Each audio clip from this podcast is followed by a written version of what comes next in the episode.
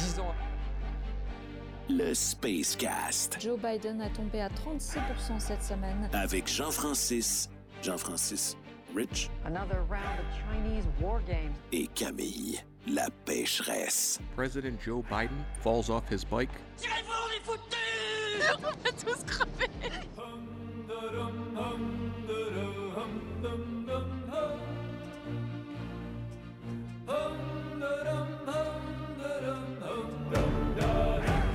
88 670 9098 1 877 440 24 64 c'est les numéros pour nous rejoindre. Merci beaucoup. Vous êtes un, un grand nombre à le faire là, suite au dernier entretien qu'on a eu avec M. Rioux. Euh, puis je, le réitère, hein, c'est des sujets qui ont.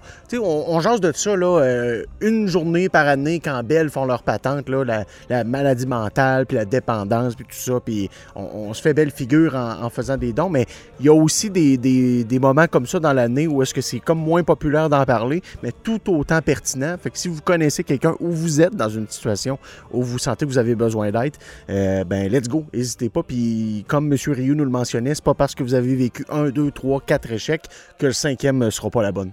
J'aime le dernier euh, commentaire qui, euh, qui est sorti par texto après cinq thérapies et autant de rechutes. J'en ai justement parlé hier soir à mon meilleur ami que je voulais vraiment arrêter pour de vrai.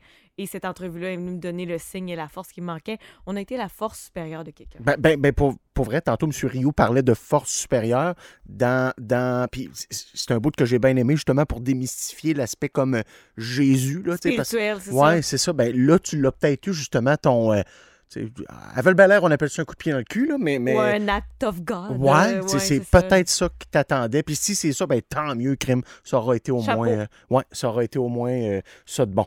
OK, hey, dans un tout autre ordre d'idée, je suis très, très, très content. On s'en va rejoindre un gars avec qui j'adore discuter parce que j'allais dire qu'il nous sort de notre zone de confort. Oui, mais depuis le début de la saison, on fait que ça à tous les jours, bloc après, après bloc, se sortir de notre zone de confort. Mais lui contribue à ça. Il nous amène aussi des éclairages différents sur différents euh, sujets d'actualité. Puis aujourd'hui, ben, ça, ça donne qu'en plus, j'ai une petite surprise pour lui.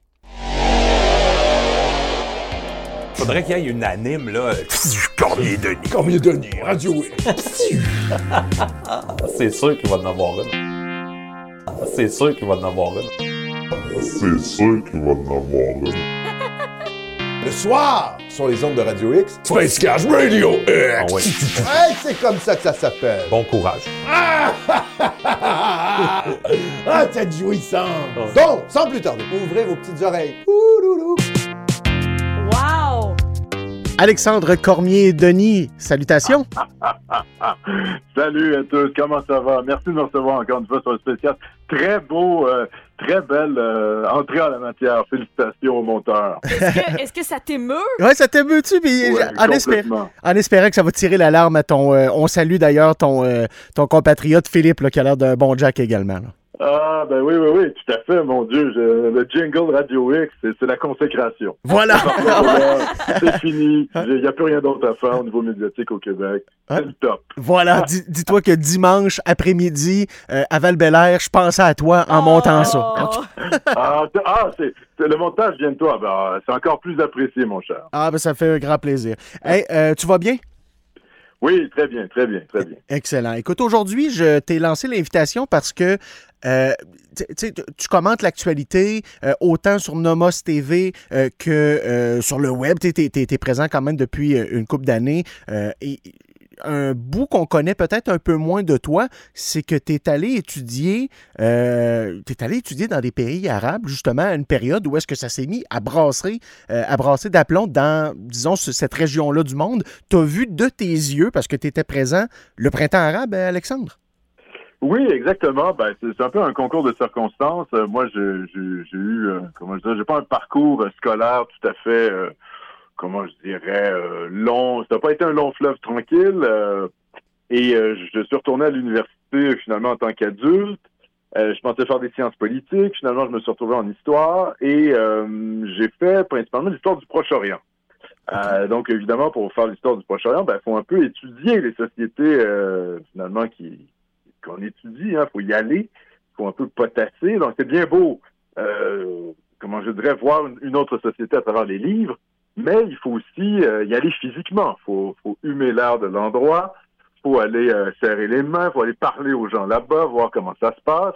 Ben oui. Et tout ça s'inscrivait un peu dans une démarche, euh, comment je dirais, euh, post-11 septembre. Moi, j'appartiens à la génération qui n'a pas vu la chute du mur de Berlin, mais, on a- mais j'ai vu les deux tours rentrer, euh, évidemment, le 11 septembre, l'attaque sur le Pentagone, l'invasion de l'Irak était extrêmement polémique, hein, on, se- on se posait la question. Il y a des Saoudiens qui font sauter des, euh, des tours à, à- à New York et les États-Unis attaquent l'Irak. Pourquoi? Qu'est-ce qui se passe? Qu'est-ce qui se passe dans ce dans cet univers-là? Et finalement, dans ce monde, qu'est-ce que qu'est-ce que l'islam? Quelle est cette religion? On nous dit qu'il y a des djihadistes, des talibans en Afghanistan, des djihadistes un peu partout qui veulent la destruction de l'Occident. Qu'en est-il? Donc, j'ai décidé d'aller euh, voir par moi-même. Hein. Donc, c'est vraiment. Donc, d'aller étudier là-dedans, c'est carrément par une optique de, de curiosité. Tu n'avais pas en tête, mettons, un métier ou un débouché professionnel par rapport à ça. Là? Euh, ben, je me disais, bon, écoutez, peut-être qu'on peut faire carrière en tant qu'universitaire à être euh, orientaliste, c'est-à-dire finalement étudier les, les sociétés, euh, que ce soit le monde arabe ou une société en particulier, l'Égypte, le Maghreb, le Proche-Orient. Et puis, bon, je pourrais expliquer pourquoi finalement ça s'est pas produit. Mais disons qu'en premier lieu, c'est une, c'est une, euh, une interrogation intellectuelle, une interrogation politique aussi, géopolitique. Hein, ça brassait à l'époque. Euh, je rappelle qu'à Montréal, il y a eu les, les plus grosses manifs contre la guerre en Irak. Et on, on se disait, OK, mais que se passe-t-il? Est-ce qu'on va basculer dans un monde... D'ailleurs, on a un peu basculé dans un monde euh, ultra-sécuritaire. L'islam politique, c'est comme imposé comme sujet à partir du 11 septembre et il, il est toujours là aujourd'hui avec nous. Hein. Notre, notre monde a quand même été un peu transformé par tout ça. Ah oui, il y a des Euh, pays, euh, si je me trompe, et corrige-moi si je me trompe, là, tu dois être plus au fait que moi, mais je pense que dans des pays comme euh, le Royaume-Uni, il y a des tribunaux euh, euh, de la charia qui, qui, et qui, qui, tu sais, qui font leurs affaires sans trop se, se soucier. Là. Oui, euh, c'est des tribunaux de la famille, en fait. Donc, c'est pas pour le droit criminel, c'est par exemple pour le mariage, euh, pour euh, le divorce, ce genre de choses-là. Exactement. Et là, je, je renvoie à ce qu'on vit ici au Québec. hein. On a un, un tribunal euh, juif ultra-orthodoxe, le Beth Din, qui officie depuis le début du 20e siècle au Québec. hein. Euh, euh, les, juges, qui, les juges, les rabbins en fait, qui sont formés à la halakha, la loi juive, finalement, avec le concours d'un juge québécois, rendent des jugements sur les affaires de divorce, de séparation, d'héritage dans la communauté juive ultra-orthodoxe. Donc, c'est un peu le même système au Royaume-Uni avec les euh, tribunaux euh, chariatiques. Donc, les Britanniques ont étendu ce système-là, finalement, aux musulmans. Et d'ailleurs, on peut se poser la question quand est-ce que ça va arriver dans le système canadien, le système québécois, puisque finalement, c'est hein, si on l'a donné à l'un, on voit pas pourquoi on le donnerait pas à l'autre. Ah, de toute façon, c'est logique. Mon esprit de, qui, qui aime des fois penser sale euh, a le goût de te dire que Justin Trudeau fait dire Hold my beer. Donne-moi un mandat de plus. Oui, ben, ça avait été évoqué il y a quelques années, mais la réaction populaire avait été très hostile. Euh, la, la- la population qui a entendu dire charia, et avec raison, elle n'en veut pas. Donc, euh, politiquement, c'était comme compliqué de faire ça.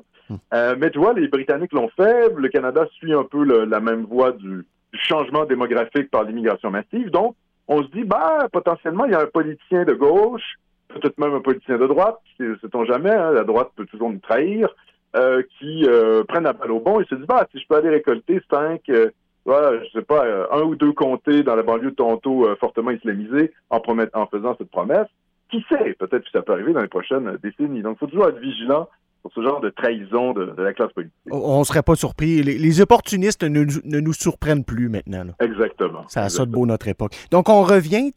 donc, par curiosité intellectuelle, tu vas étudier. Mais, mais qu'est-ce qui fait que tu te retrouves euh, là-bas?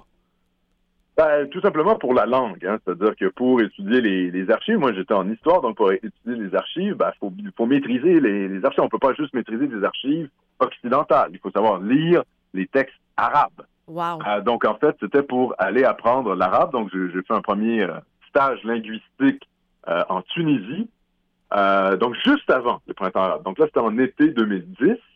Et la Tunisie de l'époque était assez particulière parce que c'est un régime extrêmement fort, hein, le régime de Ibn Ali, Ben Ali, qui était le, le président dictateur qui était en poste depuis des décennies en, en place, qui avait mis, en- qui avait mis sur pied en Tunisie un État policier. hein, le, le ratio de policiers par habitant était le plus élevé au monde.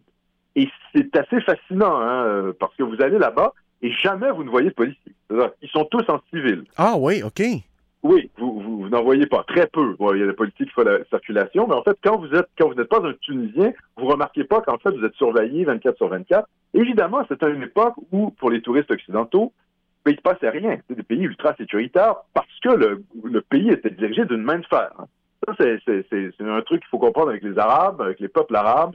Ce sont des, peuples qui ont besoin d'un homme à poigne. Donc, soit vous avez un roi qui contrôle à peu près l'ensemble du territoire et qui, s'inscrit finalement dans une lignée monarchique, un peu comme ce qu'il y a au Maroc, un, régime extrêmement dur, extrêmement fort, euh, mais que les, touristes ne s'en rendent pas compte, tout simplement parce qu'ils ne voient pas que euh, les policiers sont civils et assurent la paix, comment je dirais, la paix civile. Donc, soit vous avez un- ce type de régime-là, monarchique, soit vous avez euh, des euh, régimes militaires, où là, c'est l'armée qui est au pouvoir, comme en Égypte, ou comme en, en- en Algérie, euh, ou comme, par exemple, en Syrie. hein.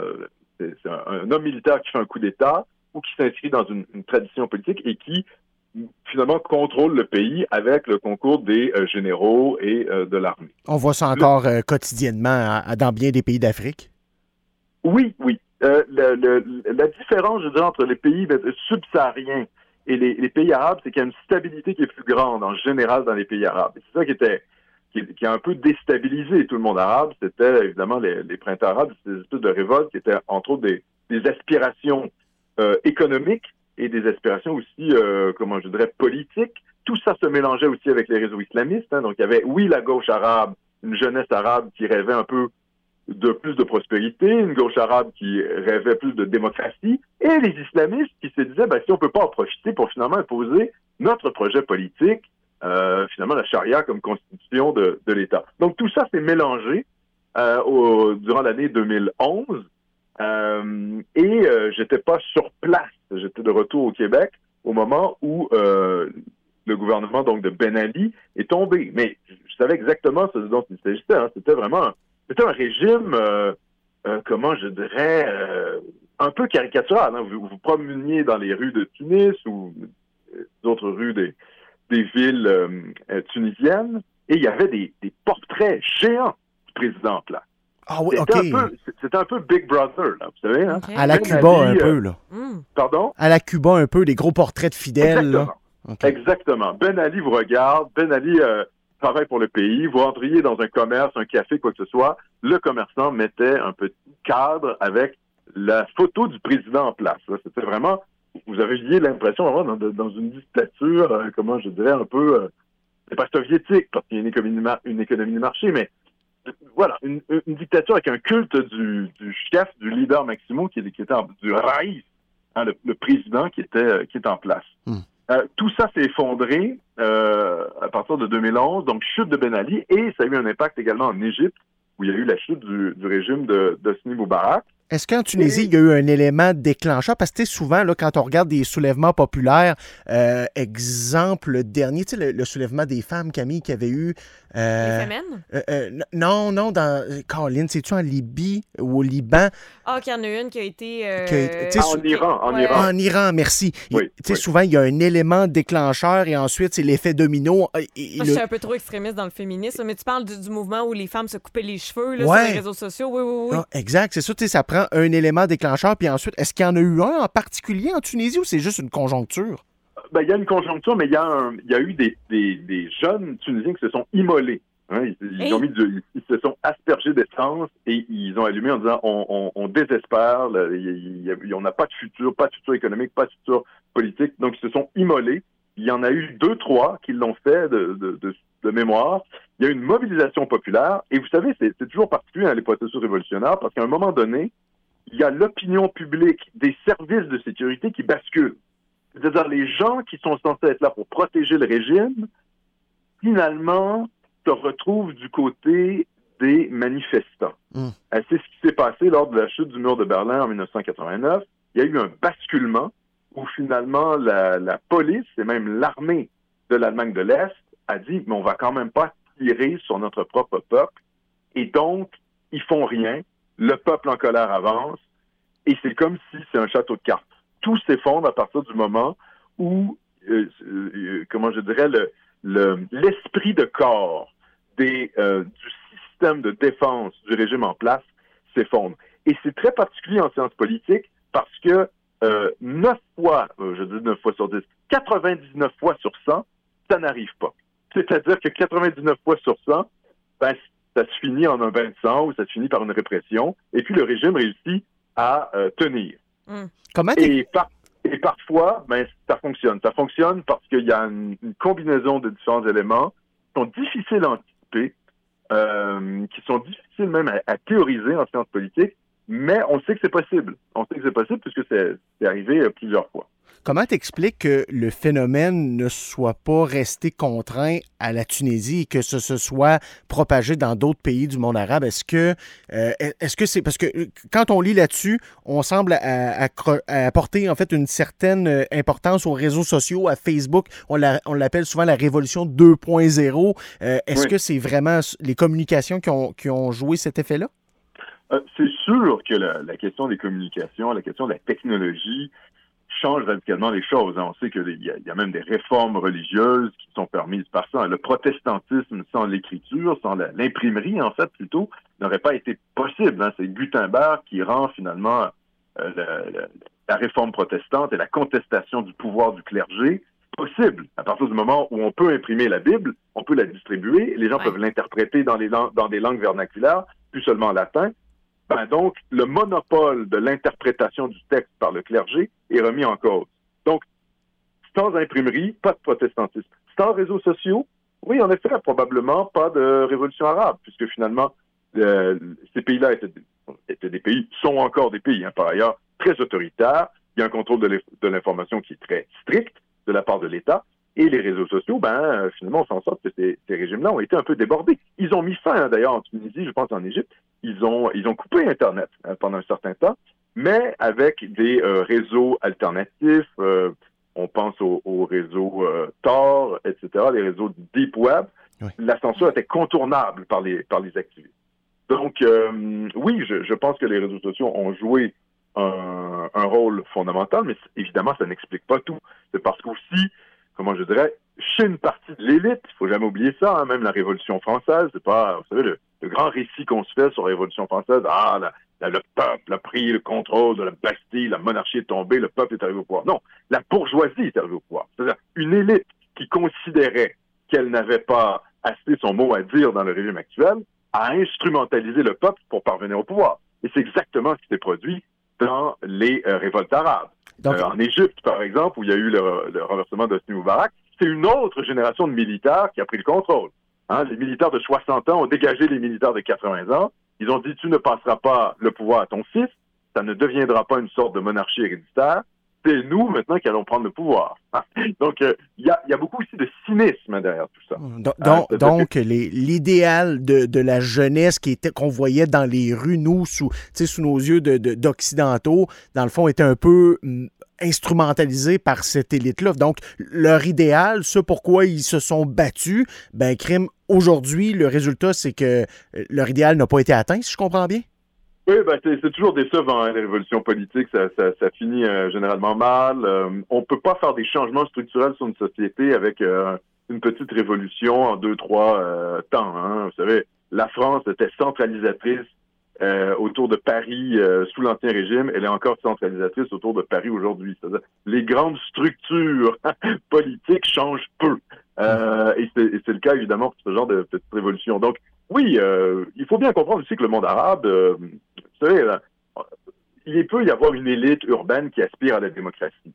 Mais la réalité, c'est que les la mentalité des gens n'est absolument pas faite pour la démocratie libérale comme on la connaît aujourd'hui. La démocratie, c'est le fruit, c'est le fruit de l'histoire. Et ça a été le grand, la grande naïveté hein, des Américains avec l'Irak en 2003. Ils se sont dit, bon, on a bombardé l'Allemagne durant la Deuxième Guerre mondiale, on a bombardé le Japon, on a même bombardé avec des bombes nucléaires. On a réussi à implanter des démocraties en Allemagne et euh, au Japon. Donc, on est capable de faire ça à peu près partout sur la planète. hein. Trop grand clash régime- pour eux, c'est ça? Pardon? Un trop grand clash pour eux, c'est ça, pas la même mentalité. Donc là, cette fois-là, n'ont pas réussi Exact. après 20 ans. Exactement, parce que exactement, parce que c'est comme l'Afghanistan. On est resté là 20 ans, les talibans sont encore au pouvoir là. Ben pourquoi? Ben parce que c'est l'Afghanistan, les gars. c'est pas, euh, hein, c'est pas Berlin. Euh, c'est pas des occidentaux. C'est pas des chrétiens. C'est pas des gens qui ont euh, une sécularisation, qui ont euh, à peu près comment je dirais, cinq siècles de sécularisation qui ont connu le christianisme, qui, ont, qui distinguent le temporel du spirituel. On est face à des tribus pashtunes du fin fond des montagnes qui pratiquent l'islam le plus rigoriste de la planète. Mhm. Donc, en fait, le naturel revient au galop. C'est le Et cimetière des empires, là. C'est pas juste les Américains qui. euh, C'est pas juste Isaac qui s'est pété les dents en. en- les, les Soviétiques, les Ah. Ben oui. Britanniques, les Perses, tout le monde y a goûté. Donc, il y a, il y a une espèce d'ubris occidentale de penser qu'on débarque, voilà, droit d'homme, machin chouette, on impose nos trucs, et euh, de penser que les peuples aspirent profondément à ça. Moi, j'ai parlé à des dizaines d'Arabes dans vie, des dizaines de- des Égyptiens, des Tunisiens, pas seulement des Arabes, des Turcs également. hein. J'étais en Turquie aussi. Quand vous parlez à ces gens-là, ils vous disent, écoutez, vous êtes bien beau avec vos démocraties, tout ça, mais nous, on a besoin d'un homme fort. Si vous nous enlevez l'homme fort, c'est le chaos, c'est la, c'est la catastrophe, exactement ce qui s'est passé en Libye post-Kadhafi.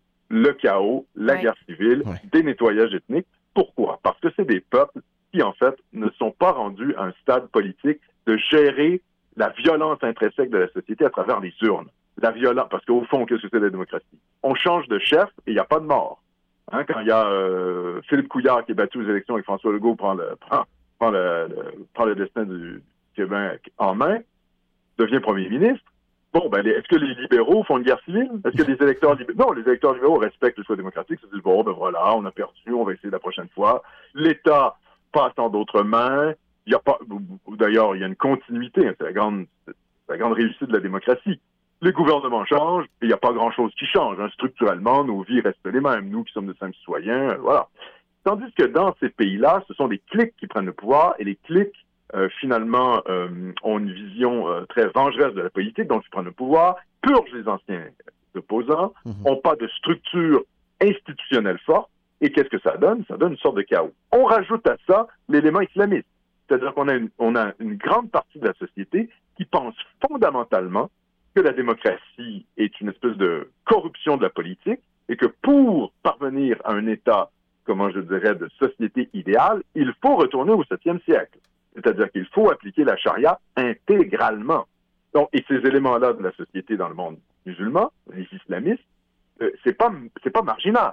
Qu'il faut comprendre, c'est que les intellectuels libéraux dans les grandes villes qui veulent la démocratie, eux, ce sont des marginaux. Eux, ce sont ceux qu'on nous met devant la télé en disant, regardez, on va installer la démocratie et ça marchera sur- comme des roulettes. Mais la réalité concrète du monde arabe, c'est que les islamistes sont beaucoup plus nombreux. Et pour ne pas que les islamistes arrivent au pouvoir, il faut un général à huit étoiles ou un roi autoritaire qui mette euh, finalement, euh, comment dire, le couvercle sur tout ça. C'est exactement, je fais un petit parallèle ici, c'est exactement ce qui s'est passé, vous savez, dans les années 90 avec l'Algérie. L'Algérie a connu une guerre civile dans les années 90 parce qu'ils ont organisé des élections. Hein, euh, il y a eu l'effondrement du bloc soviétique. Les Algériens, le pouvoir algérien et les militaires algériens se sont dit, OK, on va faire des élections. Ils se sont rendus compte qu'un parti islamiste allait prendre le pouvoir. Ils allaient probablement finir euh, euh, soit en geôle, soit égorgés. Donc, ils ont mis fin au processus démocratique. Les islamistes, ça les a mis euh, en colère. Et ça a été le début de la guerre civile euh, euh, en Algérie. Et jusqu'à ce jour, le FLN, c'est-à-dire les militaires, sont encore au pouvoir. Et l'idée de refaire des élections libres et démocratiques pour que finalement ça soit gagné par des islamistes qui, inca- qui, qui imposent la charia, ça ne plaît absolument pas à l'élite algérienne. Donc ça ne se fera pas, vous voyez. C'est très compliqué, euh, ces, ces questions de démocratie, de révolte. Fait que ça tire le- carrément, c'est c'est carrément de l'utopie de penser que un jour une démocratie va, va s'installer dans ces régions-là du monde. Là. Si c'est si c'est le peuple même qui sent qu'il a besoin d'une- poignée de fer, Ouais, c'est- comme caduque euh, de- de- de- d'espérer ça un jour. Là. Ben oui, un peu, parce que les, comment je dirais, les, les, les- les gens qui sont centristes dans le monde arabe, ce sont des gens qui veulent la dictature. Parce que les extrémistes veulent la charia, vous comprenez? Donc, en fait, les centristes se disent, bon, ben écoutez, je préfère le général Banane, il est un peu corrompu, euh, il s'en met plein les poches, euh, il paye un peu le pays. Oui, mais on a la stabilité. Parce que si les, si les islamistes prennent le pouvoir, c'est la catastrophe. C'est ce qu'on a vu en Syrie, hein, avec euh, l'État islamique, euh, la persécution d'à peu près tout le monde, de toutes les minorités ethniques, euh, de toutes les minorités religieuses, des autres musulmans qui sont plus modérés. la catastrophe, quoi. La catastrophe. Donc, en fait, les Arabes, dans la plupart des pays, disons du monde arabe, euh, de la Ligue arabe, se disent, bon, euh, notre général avait de banane ou notre roi est un peu corrompu, euh, c'est un peu n'importe quoi, il s'en met plein les poches. Mais au fond, ben voilà, vaut mieux ça que le chaos islamique. Et ça, c'est souvent le problème des Occidentaux. Ils ne comprennent pas. Ils ne comprennent pas la mentalité de ces peuples-là. Moi, je vais vous donner une anecdote. va bien vous, va peut-être vous faire rire, j'étais à Midan Tahrir, c'est-à-dire la place Tahrir, euh, là, qui était le, qui était le centre, en fait, l'épicentre de la révolte en Égypte. C'était là en, en 2011, après la chute de Moubarak. Et il y avait un étal, hein, il y avait un espèce de, comment je dirais, euh, un kiosque où on vendait des, euh, des photos de grands dirigeants dans le monde. Ben, il y avait Che Guevara, il y avait Gandhi, euh, qui côtoyait Nasser, le grand héros euh, nationaliste euh, égyptien. Il y avait Ben Laden et il y avait Adolf Hitler. Bon, ça va, ça va bien. Bon, ça- alors là, vous êtes dans le monde arabe. C'est-à-dire, Gandhi, Che Guevara, Adolf Hitler, Ben Laden se côtoyaient. Et là, vous dites, mais qu'est-ce que c'est que ce truc? Ça ne fait strictement aucun sens. C'est une drôle vous de table avez- ronde, mettons, on va dire de même. Ah oui, oui, oui. Mais pour les Arabes, ça fait du sens. Parce qu'au final, tous ces gens-là combattent l'impérialisme occidental. C'est-à-dire que Gandhi combattait les Britanniques euh, en Inde, Che Guevara combattait les Américains, l'influence américaine euh, à Cuba, euh, Nasser, c'est un nationaliste arabe qui combattait euh, l'Occident, Ben Laden combattait le grand Satan américain, et Hitler, au fond, combattait les Juifs. Et pour les Arabes, les Juifs, qu'est-ce que c'est? C'est une, ce, ce sont des colons israéliens qui, finalement, envahissent le Proche-Orient. Donc, c'est- tout ça, dans un univers mental arabe, fait du sens. Pour nous, c'est délirant, tu comprends? Pour nous, ça ne fait aucun sens.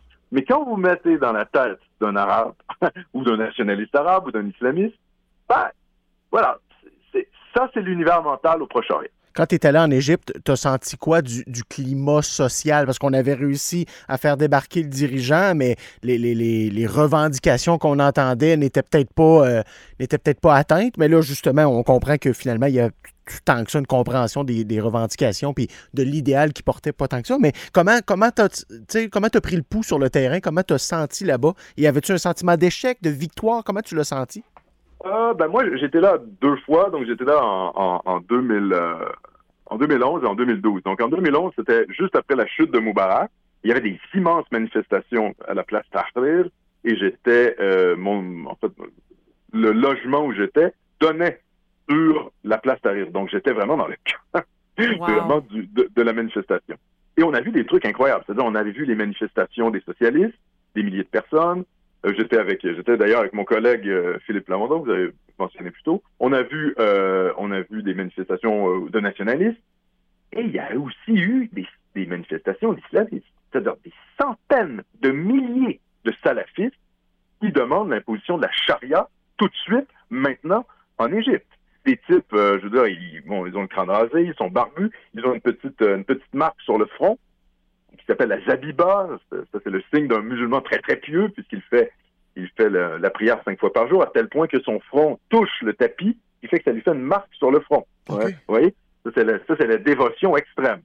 Puis, bon, ces types-là mobilisés par pas pas 50 gars, pas 100 gars, on parle de centaines de milliers d'islamistes qui demandent l'application de la charia comme constitution de l'Égypte. Est-ce que les deux groupes que tu nous as mentionnés étaient en opposition ou bien euh, il y avait une espèce de respect des idéaux de chacun? Je, je le, dem- je le demande avec un petit sourire en coin. en là, ouais. Ouais.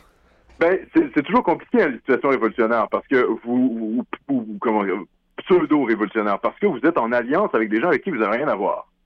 Euh, vous voulez faire tomber, vous, vous êtes un démocrate. Vous voulez faire tomber le régime militaire en place. Donc, vous savez, quand face de vous, les islamistes veulent vous foutre en prison, vous savez pas, vous vous égorger ou vous fusiller. Mais bon, c'est pas eux qui sont au pouvoir pour l'instant. C'est le pouvoir militaire. Donc, il y a comme une espèce d'accord tacite.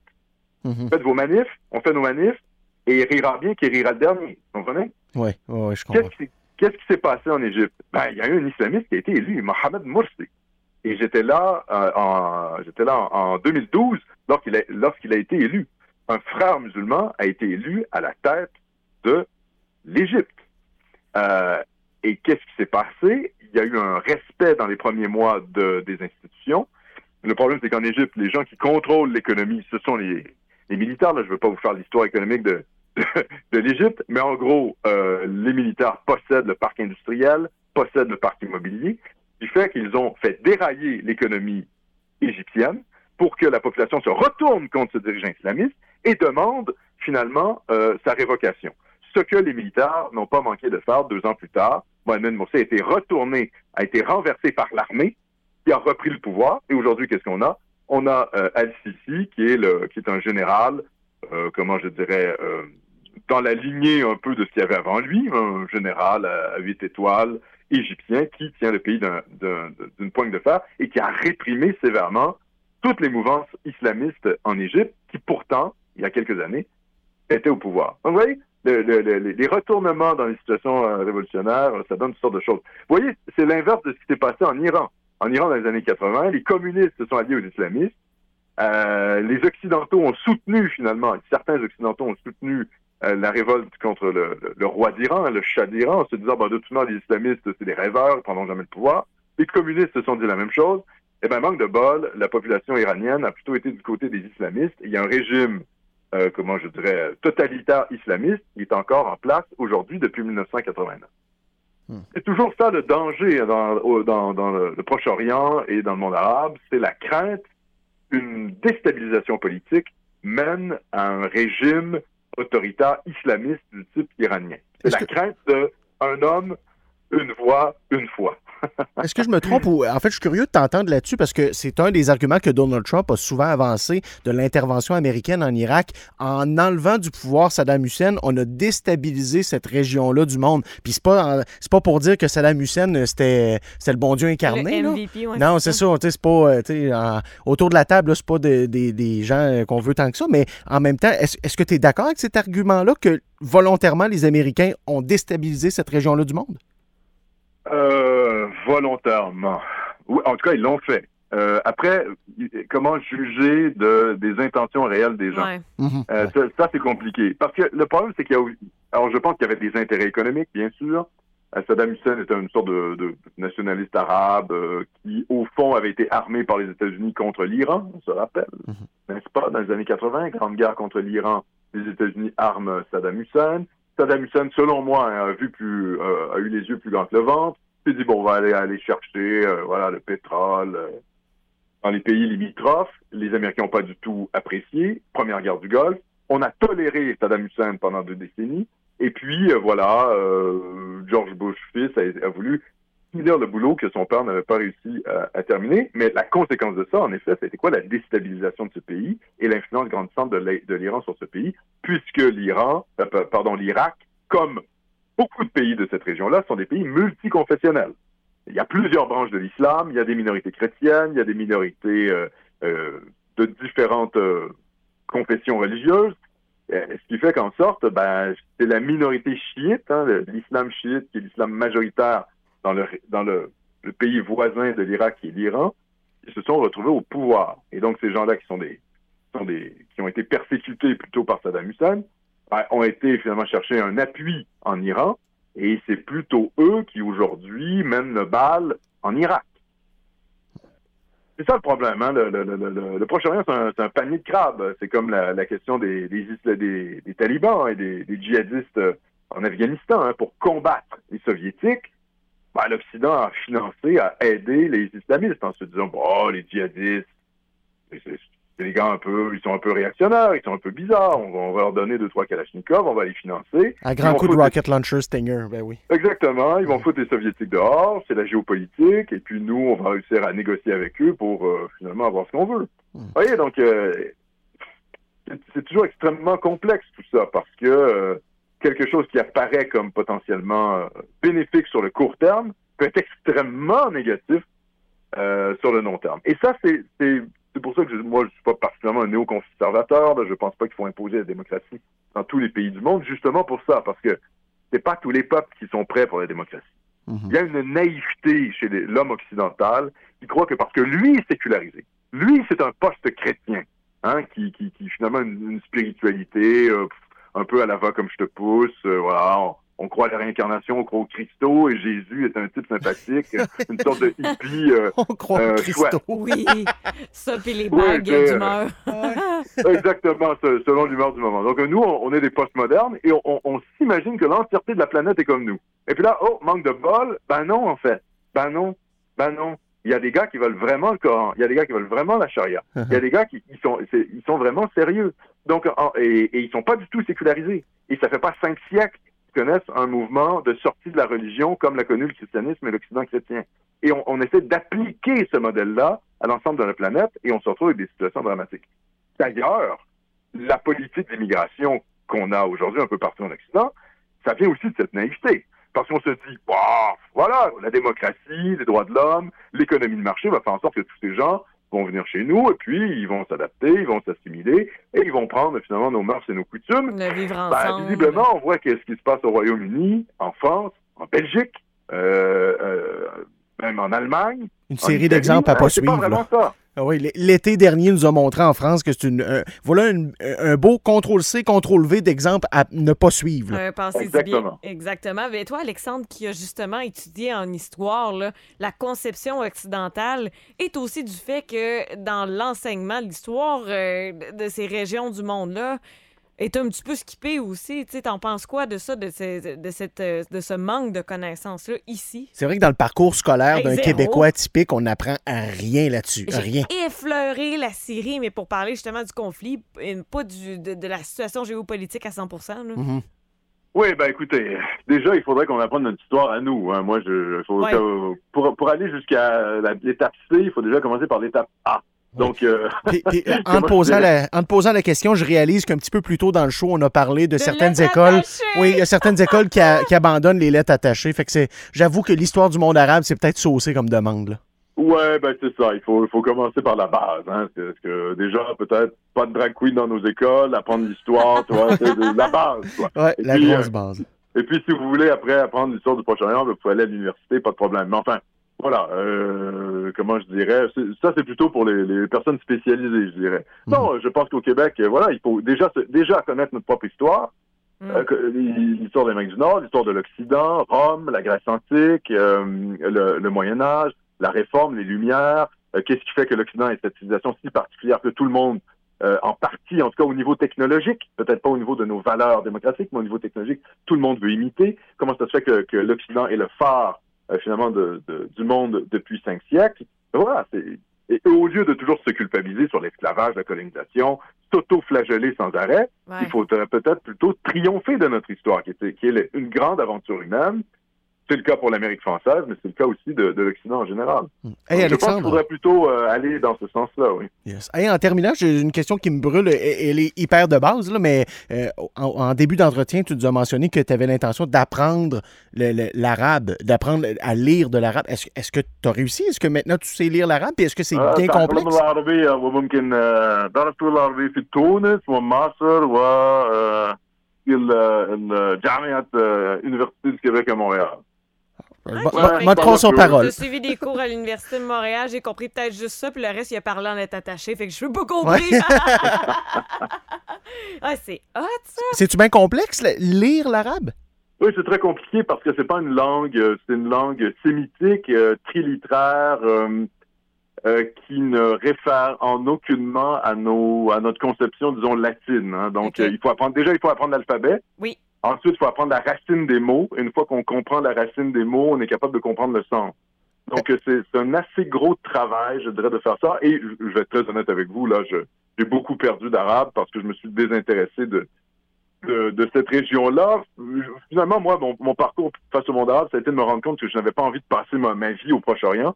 J'avais envie de, finalement, de, de rester, euh, de m'intéresser à la société dans laquelle, de laquelle je viens. hein. Au fond, euh, Mhm. je me suis dit que les Arabes n'ont pas besoin d'un autre occidental pour expliquer ce qu'ils sont et que l'endroit où j'étais légitime pour finalement, euh, comment dire, agir au niveau politique, au niveau euh, intellectuel, ben, c'était ma propre société, c'est-à-dire le Québec. Donc, je suis passé par le monde arabe pour revenir sur euh, ma société à moi en ayant une perspective un peu plus large. Mais sais. question pointue, tu t'es rendu à un niveau intermédiaire, t'as appris en combien de temps?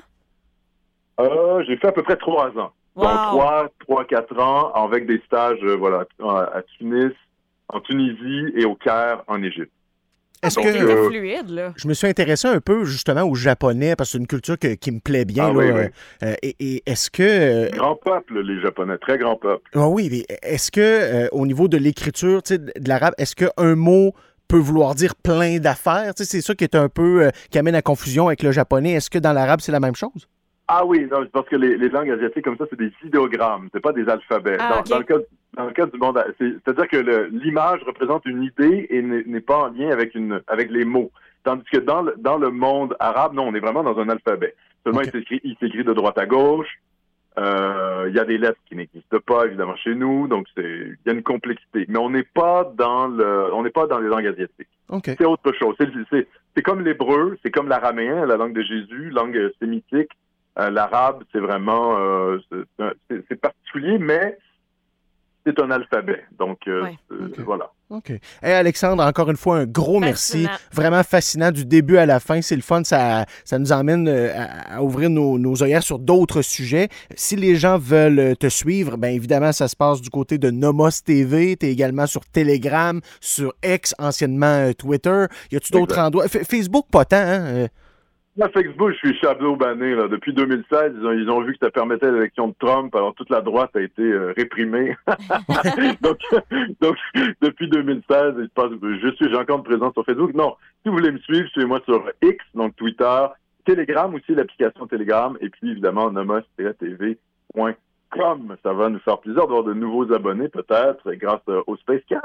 Yes. Ben écoute, nous autres, on, on se reprend éventuellement là, euh, Yes. pour discuter. Aujourd'hui, on a fait un petit, euh, un petit à côté, comme je te mentionnais, puis nos auditeurs habitués savent très bien là, qu'on aime, euh, qu'on aime parler un peu du parcours de nos chroniqueurs puis de nos intervenants, mais on discute ensemble d'actualités politiques puis de, d'enjeux de société, puis on le refera très prochainement, mon cher ami.